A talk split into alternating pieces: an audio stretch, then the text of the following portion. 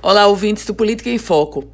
Vocês já perceberam como esse concurso anunciado pelo governo do estado para a Polícia Militar, ele está cercado de debates e de polêmicas? Aliás, polêmicas que surgiram antes mesmo do edital ser publicado.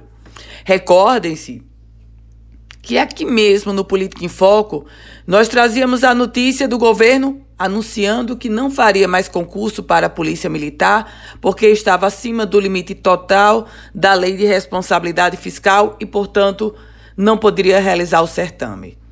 Na semana seguinte, esse mesmo governo diz o seguinte: diz, não, vamos lançar o concurso, e de fato lançou o edital.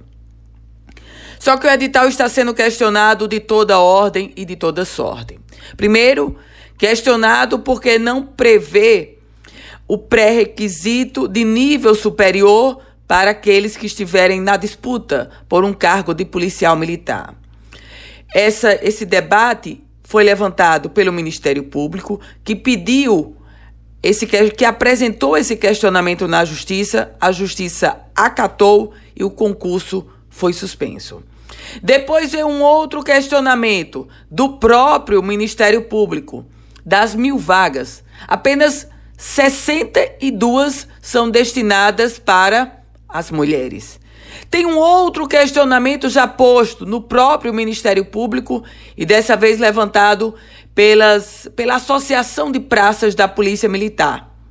Está levantando dúvidas sobre a legalidade da contratação do Instituto Brasileiro de Apoio e Desenvolvimento Executivo, o IBAD, empresa que será responsável por esse concurso público da Polícia Militar.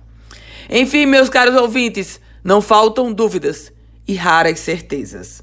Eu volto aqui no Política em Foco com Ana Ruth Dantas logo mais.